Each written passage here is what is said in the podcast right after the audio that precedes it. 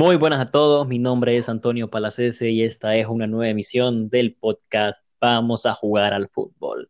Me encuentro una vez más con mi amigo Alejandro Osorio. Alejandro, ¿cómo estás? Estoy muy bien, Antonio, emocionado ya por comentar estos últimos partidos de octavos de final de la Champions League. Y bueno, eh, unos cruces de octavos que terminaban con el Bayern Múnich ante Chelsea y Barcelona contra el Napoli. Alejandro, ¿qué te parecieron estos partidos? Bueno, la verdad es que en uno, sinceramente, siento yo que nadie buscaba una sorpresa, ¿no? Que hablaba de el Bayern Múnich Chelsea, pero ya eh, fue bastante sorpresivo el resultado de el Napoli Barcelona, ¿no? Y ¿te parece? Empezamos con la alineación del Bayern Múnich ante Chelsea, Alejandro. Bueno, eh, el Bayern plantaba cara ante un Chelsea que venía con muchas lesiones, con suspendidos, lesionados, un equipo que parecía hospital, un equipo que no pudo fichar y un equipo que venía con la idea de remontar un 3 a 0, pero el Bayern Múnich antes de este partido se le lesionan dos piezas claves, eh, Pavard y Kingsley Coman, entonces Hansi Flick decide sacar la alineación que a continuación les voy a decir. En el arco con Neuer, línea de cuatro con Kimmich, Boateng, Alaba y Davis, Kimmich volviendo a la lateral, eh, como doble pivote Goretzka y Thiago Alcántara, un jugador que Hansi Flick había marginado anteriormente porque ha mostrado su descontento y su eh, querer salir en este próximo mercado de fichajes. Eh, un poquito más adelantado, Thomas Müller, el máximo asistente de la Bundesliga. Eh, abierto por derecha, Serge Gnabry. Por izquierda, el croata Ivan Perisic. Y adelante, el 9, el polaco, el máximo goleador de Alemania, Robert Lewandowski. Contanos la alineación del Chelsea, Alejandro. Bueno, la verdad que como vos mencionabas, la verdad es que el Chelsea venía arrastrando bastantes lesiones y sinceramente Lampard no está acostumbrado a jugar de esta manera, pero igual sacó un 4-4-2 bastante, muy improvisado, el cual tenemos en portería Willy Caballero, la verdad es que no confía mucho eh, en Kepa y sinceramente pone al otro español, ya con 39 años pone de lateral a Emerson y por el otro lado pone a Rhys James. Ya con la pareja de centrales tiene a Kurt Soma y Andreas Christensen. Y ahora como doble pivote pone a Kovacic, que no le ha hecho nada mal. Una Engolo Kanté que arrastrando varias lesiones y pocas oportunidades con Lampard. Y por los costados tenemos a Mason Mount por un lado y a Kyle Hudson por, por otro. Ya después en la delantera tenemos lo que es Sí, con Barkley y al final también de nueve Temi Abraham en inglés. No sé qué te parece esta alineación del Chelsea. Bueno, eh, como lo decías, improvisada. Eh, Lampard tuvo que hacer cambios tácticos debido a las lesiones que tiene, a los suspendidos que tiene. Y nosotros decíamos, bueno, va a salir con, un, con el habitual, ¿no? Con línea 3 en el fondo y así, pero bueno, las lesiones hacen que cambie un poco el dibujo táctico Vemos que deja jugadores como Rudiger en el, banco, a Jorginho, eh, Giroud afuera, pero poco más. O sea, el Chelsea creo que alinea lo, que, lo poco que tenía a disposición el técnico inglés Lampard y pues me parece que también Lampard lo lleva por el lado de que, bueno, si te fijas, las dos alineaciones de ambos equipos son 4-2-3-1. Dije yo, bueno. Sí, la verdad es que me imagino que el Chelsea tal vez no esperaba una remontada, pero por lo menos dar un partido digno. Y vemos ese error de Caballero, el cual le cuesta un penal, que bueno, lo marca Robert Lewandowski y era de esperarse, ¿no? Que el polaco no fallara, hizo un espléndido penal y de ahí siento yo que el equipo se vino abajo no vi oportunidades muy claras del Chelsea. También está que la filosofía del Bayern era como que tenemos un 3, un 3 a 0, hay que cuidarnos. No, el Bayern siempre te va a salir a buscar el partido y eso fue lo que hizo. Sí, eh, un trámite del partido que lo vemos y evidentemente la posición la tuvo el Bayern, ¿no? 63 a 37. El trámite fue para el equipo bávaro, pero sí, al minuto 24 aparecía Iván Perisic poniendo el 2 a 0. Decíamos, bueno, ya si ya estaba finiquitado, ahorita mucho más. Al 44 aparece Tammy Abraham con el descuento y vamos al segundo tiempo, pero evidentemente al descanso antes eh, no había mucho que hacer, el Chelsea ya estaba liquidado, Alejandro. Sí, la verdad es que sí. Cabe mencionar que el gol de Iván Perisic viene de una contra, la cual Robert Lewandowski tiene la oportunidad de finalizar, pero no.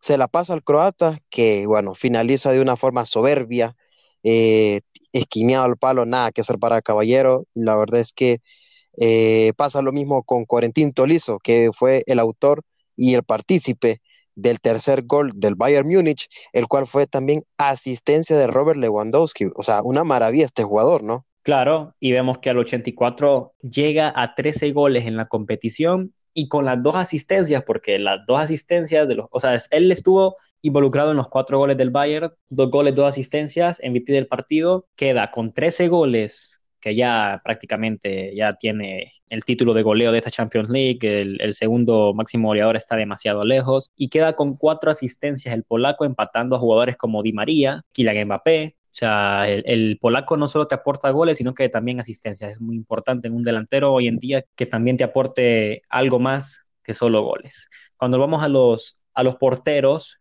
dentro de arqueros, obviamente la balanza inclinada a un solo lado, donde el alemán Manuel Neuer, vemos que tuvo tres atajadas, Willy Caballero también tuvo tres, pero evidentemente se le fueron cuatro. Y bueno, poco que decir de ese partido que prácticamente estaba finiquitado. Muy complicado hacer un análisis de un partido que prácticamente no hay mucho que decir. Un equipo arrollador que sabe bien lo que tiene que hacer en el campo. Un equipo, por otro lado, el Chelsea, que no, no pudo fichar en mercado de verano, con jugadores muy jóvenes. De hecho, tiene la estadística de ser el equipo que más ha debutado jóvenes en esta temporada.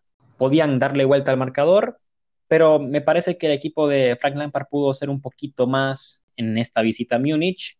Pero bueno, el Bayern esperando en cuartos al rival del otro partido, Alejandro, Barcelona-Napoli. Bueno, Antonio, la verdad, eh, por la otra parte había un Barcelona-Napoli que para los barcelonistas generaba muchas dudas, eh, el Napoli creo que venía con alguna aspiración de hacerle cara al frente en el Camp Nou a un Barcelona que tal vez no ha sido su mejor temporada y no ha hecho su mejor juego, la verdad. Pero al final terminamos viendo un partido que puede ser un poco engañoso en cuanto a resultados, pero igual para mí siempre va a ser un justo vencedor el Barcelona. No sé cómo lo miras vos. Sí, el Barcelona lo vamos a comentar después el trámite. La verdad es que tuvo un primer tiempo brillante, un segundo tiempo de pocas luces, donde el Napoli intentó sorprender, no le ajustó, pero si querés repasamos las alineaciones del partido y el Barcelona eh, no mostraba muchas sorpresas, ¿no? Eh, en el arco, línea de cuatro con Semedo, Piqué, Lenglet y Jordi Alba en la mitad de la cancha, lo adelantábamos eh, ante la sanción de, de Vidal y Busquets, la inclusión de Sergi Roberto, eh, también ayudando un poco a Semedo en la, en la lateral, Rakitic y Frankie de Jong que volvía después de la lesión, Messi, Suárez y Griezmann. Una alineación que ha venido utilizando también el técnico Setien, eh, dejando fuera jugadores como Ansu Fati y Ricky Puch, que honestamente yo pensé que Ricky Puch eh, iba a ir titular y si no de titular iba a tener minutos. Luego vimos que en el trámite no ingresó siquiera el, juvenil, algo por lo que fue criticado Setien. Pero bueno, revisemos la alineación también del Napoli, Alejandro. Bueno, el Napoli se presentaba de una forma de un 4-3-3, el cual Ospina en el arco, eh, de ahí no había muchas dudas. Di Lorenzo por un lado, la pareja de centrales que tenemos a Manolas y Koulibaly, y por otro lado tenemos a Rui. Ya en, en el centro del campo tenemos a Denme, por otro lado tenemos a Ruiz, y por otro lado tenemos a Zielinski y ya después tenemos el tridente de ataque, el cual eh, está hecho por Insigne, Mertens y Callejón. La verdad, el único aquí que tuvo sus dudas si iba a estar o no era Insigne y al final sí estuvo. Claro, em, Insigne que venía con un problema muscular después del último partido de Serie A. Se habló mucho de si este jugador iba a jugar o no, pero eh, Gatuso se decantó por el capitán, eh, dejando fuera a Chucky Lozano o Apolitano. Me parece que el, Napoli salió con lo mejor que tenía y afrontaron un partido donde en el trámite Alejandro apareció el Napoli buscando el partido, o sea, los primeros minutos salió con todo a buscar el partido, proponiendo con la pelota, o sea, le quitó la pelota al Barcelona en su casa, algo que me sorprendió. Pero llega un tiro de esquina, minuto 10, centro de Rakitic, cabezazo del Inglés y el 1 a 0 para el Barcelona en un partido que parecía que ni siquiera había tocado balón, Alejandro. Bueno, la verdad es que sí, el Barcelona siento yo que también tiene que darle importancia a ese tipo de jugadas a balón parado, eh, no todo es toque, y ya vimos que tienen calidad como para incluso meter goles de, esa manera, tal vez de un centro, de una pelota parada, y vimos eso, la verdad, eh, el cuadro napolitano estaba pidiendo una falta que le, le vi un poco inexistente, unos jalones, la verdad, normales que, se tienen en ese tipo de, encontronazos. Y Lenglet, bueno, cabecea justamente y hace el primer gol, que siendo yo que desde ahí lo miró un poco bajado al, equipo napolitano, diciendo, ¿y ahora qué hago? Porque recordemos que a los dos minutos Mertens tuvo una oportunidad de gol, la cual estalló en el postre y de ahí, pues, bueno, empezó la noche mágica de Messi, creo yo, ¿no? Todos decimos eso. Sí, eh, como decía, yo comparto también el cabezazo del inglés. Obviamente hay, hay empujones en el área que yo, yo no marcaría falta, honestamente, porque son, lo veo normales. O sea, en el área siempre hay contactos, siempre hay jalones. Lo veo normal. Y sí, al 23 apareció Lionel Messi, una jugada que muchos decíamos, bueno, ya, ya se ahogó, o sea, se metió como entre cuatro ya, ya va a perder la pelota. Y de hecho, en un momento medio la pierde se vuelve a recuperar y casi cayéndose, mete un zurdazo pegado al poste Alejandro y hace el 2 a 0. Bueno, la verdad es que lo de Messi, Antonio, es simplemente es de otro mundo. Cuando ya mirabas que Messi estaba en el suelo, decías, no, aquí acaba la jugada, y no. Él fue el primero que dijo, aquí no se acaba, hace un gol que la verdad eh, solo él lo puede hacer, simplemente maravilloso lo que hace. Y después de ese gol viene una jugada bastante polémica, porque hay un centro en el área, la agarra Messi y se va entre uno de los defensas, si no me equivoco, Manola, y la define de una forma, uff, que, que ni Ospina la vio, la verdad. Y al final el colegiado de alguna forma quitó una mano que sinceramente bastante polémica. Es cierto que le roza un poquito, pero tampoco siento yo que le ayude bastante. Pero bueno, el colegiado es el último que tiene la decisión y le alunaron el gol lastimosamente a Messi. Eh, la jugada de Messi, donde le pitan mano, honestamente, yo puede ser que haya rozado un poco, no sé si el brazo o la mano, yo honestamente no, no, la, no la aprecié de esa forma, el, el gol de Messi. El Barcelona sigue atacando, al, Napoli, no con la misma intensidad, ni tampoco el Napoli con la misma intensidad que salió en los primeros minutos. Eh, yo creo que el Napoli ya con ese de 2 a 0 se sentía prácticamente fuera.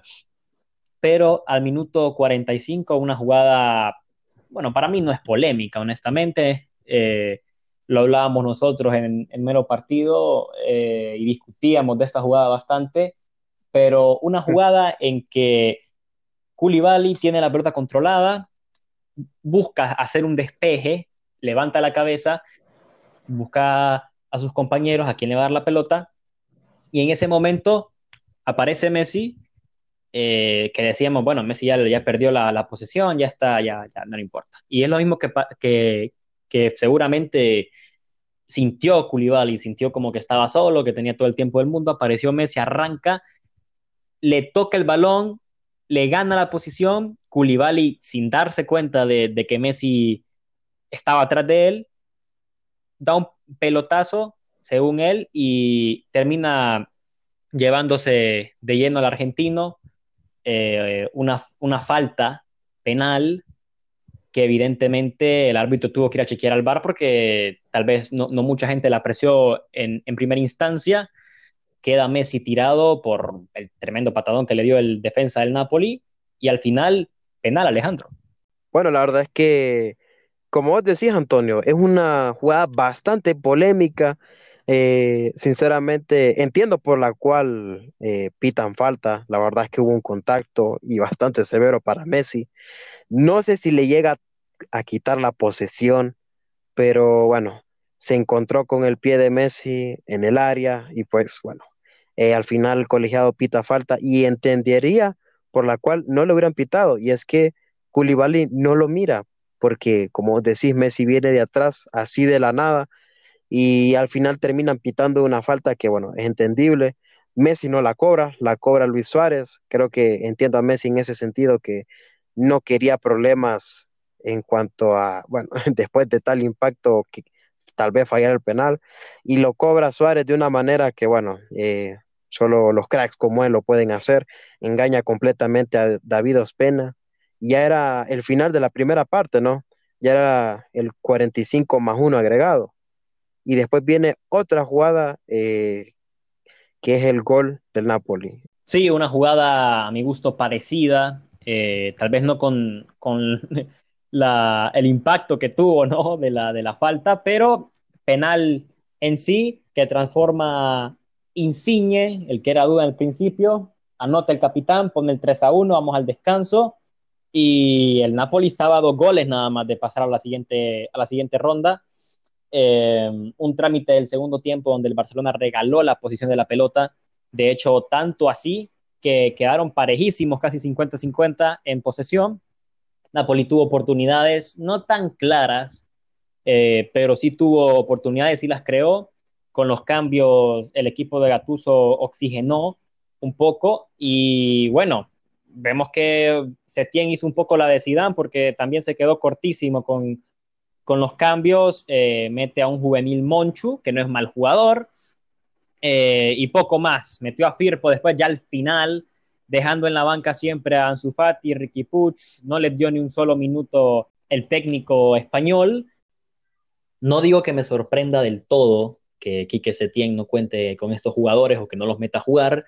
Eh, desde que asumió el cargo a principio de año se ha visto la desconfianza que tienen ciertos jugadores, aunque bien es cierto que estos mismos jugadores, como el caso de Ricky y de, y de Fati, han respondido en el campo. Eh, me, parece llamativo porque el mismo Setién eh, decidió no prestar esos jugadores al filial a un Barcelona que estaba buscando ascenso a segunda división, al Barcelona B, eh, de la Masía, por decir que los iba a utilizar, que los estaba guardando para el partido contra el Napoli de la vuelta y bien vemos que queda retratado porque no decide meterlos a jugar ni un solo minuto a ninguno de los dos. Eh, me parece que era, era un partido para que apareciera Ricky Puch a, tocar eh, la pelota, a mantenerla a ras de, césped y, y, controlar un poco más el partido, porque bien vimos que perdieron la posición en el segundo tiempo, eh, Rakitic se fue diluyendo en el partido, eh, De Jong eh, venía una lesión, no sé si, si está bien que, le den 90 minutos, no lo hizo mal, lo hizo muy bien el holandés, pero eh, también hay que dar descanso. y Sergi Roberto, que si bien es cierto, empezó en sus inicios y debutando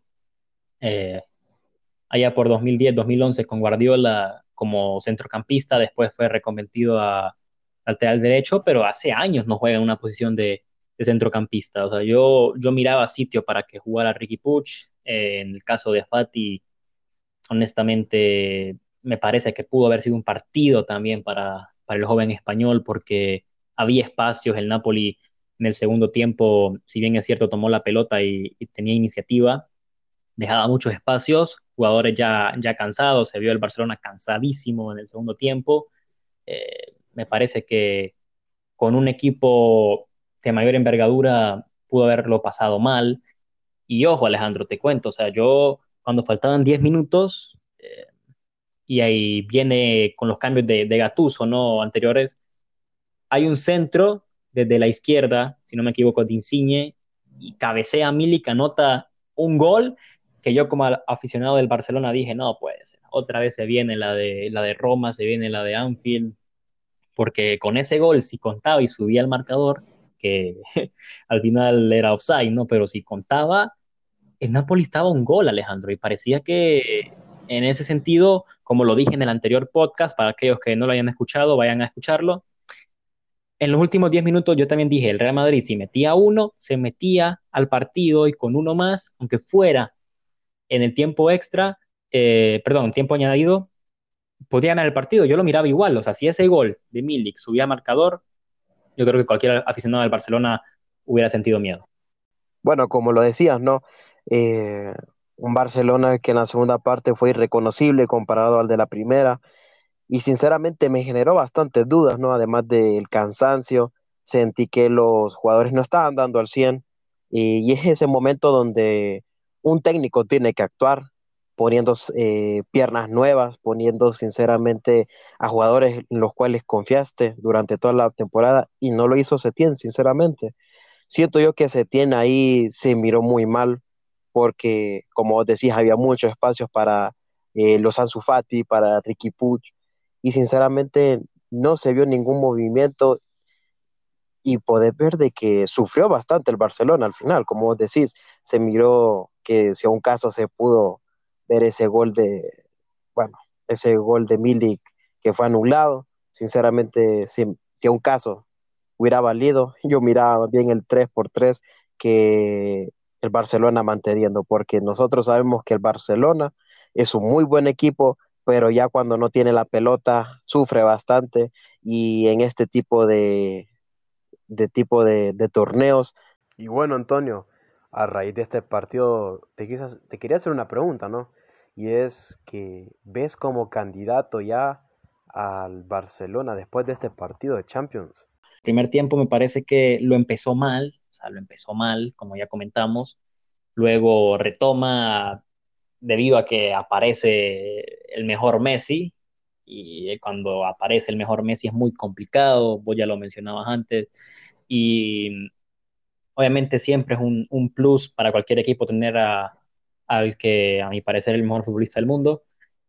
Yo no digo que, que ya con el triunfo de hoy sea un, un candidato, no, no lo veo de esa forma, aparte porque en cuartos de final se va a enfrentar al Bayern Múnich, al cual analizamos antes y sabemos que es un equipo demoledor. Sabemos que viene a ser campeón de, Alemania y que tiene un jugador encendidísimo como lo es el polaco. Entonces, lo veo complicado. Yo eh, no, no lo veo como candidato, ya dependiendo del resultado de, que tengan el viernes contra el Bayern Múnich en cuartos de final, ya te puedo dar un, un, una mejor opinión al respecto, ¿no? Porque honestamente yo hoy y con el juego que vi de Barcelona-Napoli, en primer tiempo bueno, un segundo tiempo malísimo, te deja muchísimas dudas. Yo como aficionado culé eh, no estoy tranquilo con lo que pueda sacar el equipo de Setien el viernes. Eh, no es que le tengan miedo al Bayern, pero sabemos del poderío que tiene y obviamente me imagino que tendrán que ajustar mejor las piezas para afrontar un partido, creo que, que me parece el más importante de la temporada, ¿no? Así que mm, mi respuesta es no. No, claro, me entiendo. Eh, el Bayern viene haciendo, bueno, ocho victorias de ocho, sinceramente. Eh, va muy bien, la verdad y no va así ganando de poco a poco, no, va ganando con contundencia, ¿no? Algo que siento yo que le falta al Barcelona para ser cierto candidato. Yo en lo personal no lo miro, eh, siento yo que puede, no, un Barcelona ya sabemos que cuando no está al 100 o que miramos un Barcelona como este con altibajos, terminan sufriendo, terminan sufriendo más de la cuenta y se les nota que ya ocupan cambiar ciertas piezas al final. Eh, pero bueno, ya con el final de estos octavos de final, se quedaron algunos a la orilla, algunos que tenían pinta para dar más, incluso para ser campeones. Eh, una lástima lo de estos equipos. Y ya tenemos los cruces de, cuartos, Alejandro. O sea, me parecen unos cruces muy interesantes, eh, partidos que, según mi parecer, vamos a disfrutar muchísimo la próxima semana. Eh, recordar a la gente que primer partido eh, es el miércoles, domingo, lunes, martes, no hay partidos, hay descanso para los equipos, eh, una lástima para nosotros los aficionados. Ya el miércoles empiezan los cuartos con el partido Atalanta-PSG. Luego el jueves seguimos con el Leipzig Atlético de Madrid y ojo, que el Atlético de Madrid hoy confirmó dos casos positivos de coronavirus.